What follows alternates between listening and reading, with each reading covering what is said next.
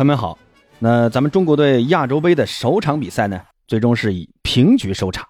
不过呢，这场比赛呢也非常的具有争议性啊。在下半场第八十一分钟的时候呢，咱们中国队朱晨杰利用一次角球机会打进过一个球，但是呢，这个球呢是被沙特裁判以越位为由给取消了。那这个判罚呢也是引发了很大的争议啊。那在这里呢，我先给出我的看法啊，我认为这就是一个误判，甚至啊可以断定这就是亚足联在搞我们。虽然从足球规则中啊，你可以认为，呃，当时蒋光太是身处越位位置，那你呃可以得到相应的所谓的依据吧。但是足球规则不光是冷冰冰的，也应该有根据实际情况的一个判定。那你认为最后那名塔吉克斯坦的那个防守球员真的能防得住朱晨杰的这个头球吗？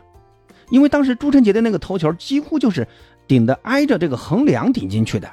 就算当时那名后卫啊没有呃蒋光太的那个贴身，没有他的那个越位，那你觉得这个人他用手就能够像当年苏亚雷斯在世界杯那次用手把这球捞出来那样吗？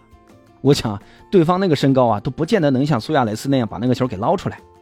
那你以这样的一个理由来取消中国队的这个头球攻门，哎呀，我除了觉得亚足联要搞我们以外啊，我想不出别的原因了。本来呢，这次亚洲杯是咱们中国要举办的，但是呢，咱们当时因为口罩的原因啊，在二二年呢也宣布放弃了承办这届亚洲杯。当时呢，中国足协也没有人能预料到啊，当时的那个防疫政策什么时候会完全的放开，因为亚足联当时要求我们必须要开放球场让球迷观赛，那这个呢也是咱们跟亚足联之间一个矛盾所在啊。那最后呢，咱们也呃只能无奈的放弃了举办这次亚洲杯。而这次放弃的这个决定啊，也是让亚足联最后是措手不及，当然呢也很恼火啊。那幸亏当时呢卡塔尔要举办世界杯啊，那从举办大赛的经验，再到场馆条件等准备工作，那自然卡塔尔是最适合的。最后呢，亚足联也是让卡塔尔接过去了，好让这个亚洲杯能顺利举行。虽然延期了啊，但说实话，这个确实也给亚足联呃制造了很大的麻烦。那你给人家制造麻烦，人家肯定也不会那么轻易的放过你的。所以呢，这一次的所谓的越位的事件啊，我认为大概率啊，就是亚足联要在一些呃场上的这种模糊地带，尤其是决定比赛胜负的一些关键时刻，做出不利于中国队，那以此来惩罚中国足协放弃承办这次亚洲杯。但是呢，话说回来啊，抛开这个进球被取消以外啊，其实这场比赛中国队的这个发挥啊，并不怎么样啊。因为大部分时间都是被塔吉克斯坦的这个进攻给压制住了，起码前面这七十多分钟，呃，人家塔吉克斯坦的进攻是更加犀利的。如果对方上半场但凡他们那几个射手的这个射术啊但凡好一点儿，咱们呃这个后防线估计都要被人家给冲花了啊，最起码得二比零。我觉得，呃，出现这种情况最主要的原因呢，一呢肯定是咱们技不如人嘛。啊，我第二点呢，我觉得从技战术角度来看。就是咱们的中场拿不住球，也拦不住人，同时呢，像防线上，呃，张琳芃啊，他他他那那几次上抢都太鲁莽了，而且咱们的那个呃中后场呢，对于对方无球球员的看防啊是非常失败的。你看对方啊，他们的这个传球特点，基本都不是呃传给身边队友的脚下的，而是呢，基本都是给一个提前量，通过这种三角配合打你那种无人防守的区域。那通过跑位来实现球权向前的过渡，那咱们的防守球员在盯这种传球的时候，就很容易被对方轻松的呃呃二打一啊，或者说二打三这种轻松的突破过去，这样也就给了对方很多次面对严俊林的射门机会。那我没记错的话，对方上半场应该是射了十一次门，而咱们呢，有吗？哎呀，其实咱们的进攻啊，往前场传递更多的是依靠这种后场的长传。而不是说跟跟他们一样通过这种地面的短传渗透过去的，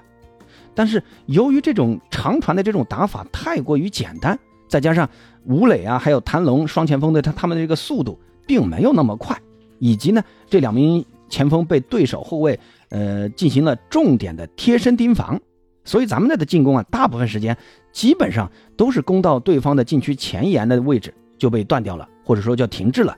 那直到比赛的。下半场换上了徐新，换上了谢鹏飞、林良铭，那咱们的进攻呢才逐渐有了起色。主要呢，我觉得还是因为徐新的上场啊，让咱们在中后场有了一个稳定的出球点，不再只依靠后场的这种大脚长传。其实，在朱晨杰头球破门之前呢，咱们其实也是创造过几次射门机会的。当时你看第六十二分钟，替补上场的张玉宁在禁区内想给身旁的队友啊，应该是吴磊，我没记错的话，应该是吴磊。结果呢，吴磊当时没有形成默契，晚跑了一步，没有接到张玉宁给他做的这个球。不然，如果吴磊能跟上啊，这将是一次非常好的射门机会。其实张玉宁当时完全可以自己卸下来自己打的，没必要再传给队友啊，打的有点太细了。可能张玉宁他想的有点多。张云上来之后呢，中国队在前场的这个进攻威力啊，也逐渐是显现出来了。到了第七十八分钟呢，也是咱们中国队离进球最近的一次。当时呢，那次是刘彬彬在右侧底线处横传门前，被对方的那个守门员给用脚挡了一下。之后呢，咱们的队员想去跟对方后卫下地啊，去争这个球，结果呢，对方是呃快人一步啊。在门线前被对方的后卫给解围出去了，而随后中国队的在那个那个禁区前沿的一个呃挑传，在禁区的一个补射，但是射的也是软绵绵的，被守门员给拿到了。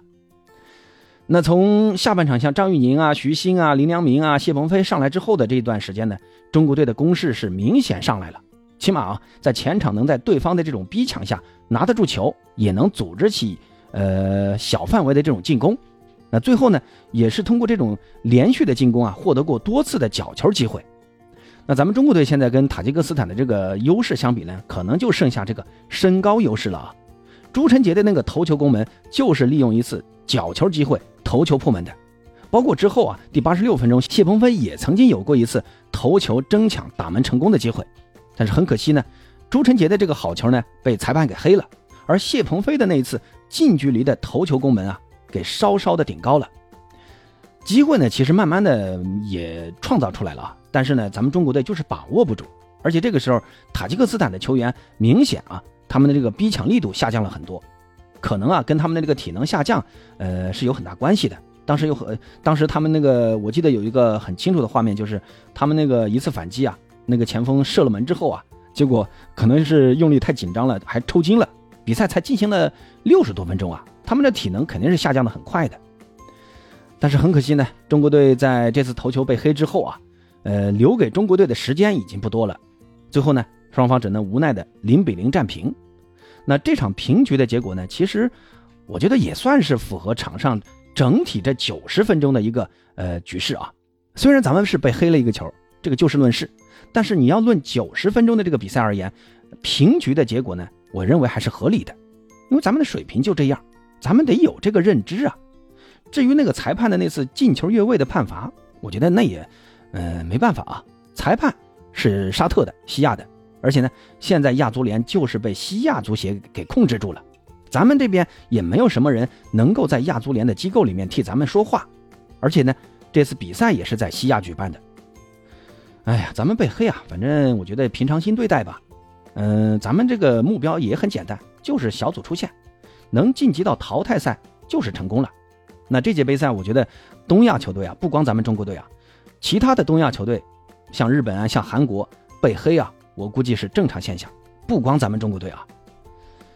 嗯，那咱们中国队最终拿下了这一分呢，下一场就是打黎巴嫩的那一场比赛，将是咱们中国队出现的生死战，必须得赢下来。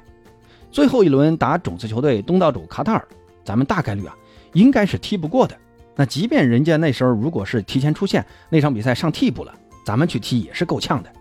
所以呢，第二轮打黎巴嫩的这场比赛就必须要赢下来。而黎巴嫩在开幕式中啊打卡塔尔的那场比赛所展现出的这个技战术水平呢，呃，我虽然没看啊，但是我看了一个集锦，我感觉人家这个踢的还是不错的。亚洲一流肯定谈不上，但是亚洲二流或者说三流朝上的这个水平呢，我觉得还是可以说的。前段时间呢，黎巴嫩还赢过一次约旦队啊，而咱们现在其实就是个亚洲的三流水平。当然呢，我这么说也不是说咱们完全就就没有机会赢啊。韦世豪呢，这场比赛说是有轻伤，呃，没上。我觉得下一场应该能上啊，起码呢，韦世豪上场的话，咱们在边路有个爆点，也能让中国队啊多一个进攻套路。而无锡这场比赛也是因为伤病没有进大名单，所以呢，无锡没上。你看咱们中国队在中场的这个劣势啊，体现的非常的明显。他如果说下一场比赛能跟徐新一起出场的话，我相信咱们中国队在中场这一块还是能有不小的改善的。那就是不知道无锡的这个伤病情况到底怎么样啊？我还是希望无锡能够赶上呃下一场打黎巴嫩的这场关键战啊。那最后呢，还是想跟朋友们说一声啊，咱们还是要平常心啊，输了或者平了没什么大不了的，还是希望呢，呃，给国足呃不要太大的压力，能够安心的踢好下一场关键比赛。小组出线打进淘汰赛，我觉得也是咱们球迷最大的目标了，总不至于说这点目标也完不成吧，对不对？好了，那关于中国队的这次比赛呢，大家有什么想说的，欢迎在评论区留言，像什么气话呀、丧气话呀，都可以说。是吧？反正，呃，毕竟是自己的国足嘛，咱们不说，没人没没没人来说了。但是呢，该支持的，咱们还是要支持一下咱们国足。你觉得呢？好了，那今天就先说到这儿啊，咱们下期再见。